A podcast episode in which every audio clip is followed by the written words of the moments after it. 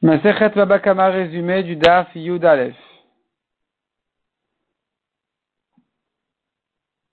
La Gemara ramène ici le sujet qu'on avait vu quelqu'un qui a endommagé, qui a tué un animal, lui ou son puits ou quoi, ou son taureau.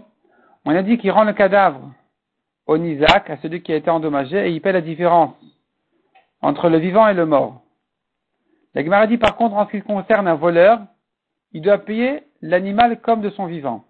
Il se débrouillera lui-même, le voleur, avec le cadavre, ou bien si c'est un objet qui a baissé de prix, il devra payer le prix qui valait et se débrouiller avec les débris ou avec l'objet tel qu'il est aujourd'hui. En ce qui concerne quelqu'un qui a emprunté, qui a emprunté un objet ou un animal, et voici que ça a été endommagé, il doit payer, bien sûr, il doit rembourser.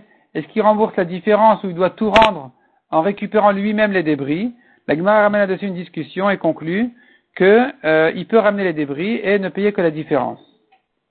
La Gemara ensuite ramène plusieurs autres halachot de Oula au nom de Rabbi Elazar. Puisqu'on a commencé par Oula au nom de Rabbi Elazar qui a dit cette halakha à propos du voleur, la Gemara en ramène encore bien d'autres qui n'ont rien à voir avec notre sujet à nous.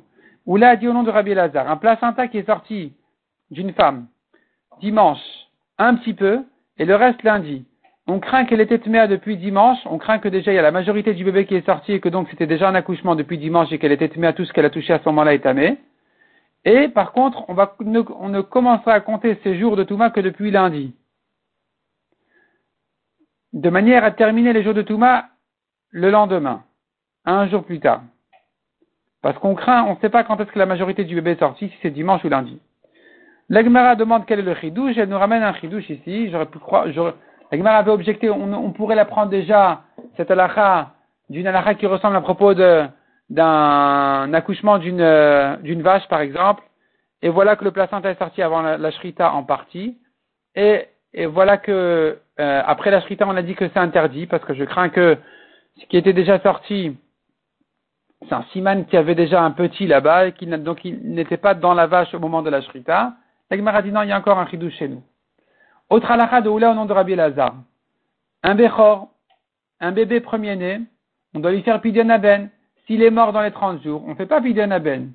Non seulement s'il est mort, mais même s'il y a eu un accident et qu'il a été tué, eh bien, on n'a pas non plus à le racheter. On apprend des psukim que dans ce cas-là non plus on ne le rachète pas, malgré que j'aurais pu croire qu'il aurait pu vivre. C'est par accident qu'il est mort, il est quand même patour du pidyon aben.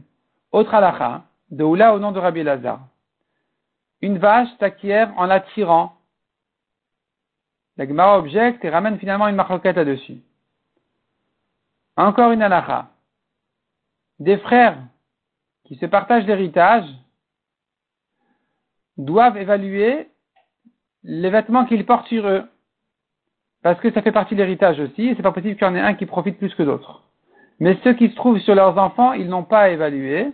De même, dit la Gemara, si le grand des frères qui est responsable des affaires de l'héritage, il a un costume spécial qui lui permet finalement de, de, de s'occuper de l'héritage, de faire des affaires, de montrer, de parler aux gens, etc.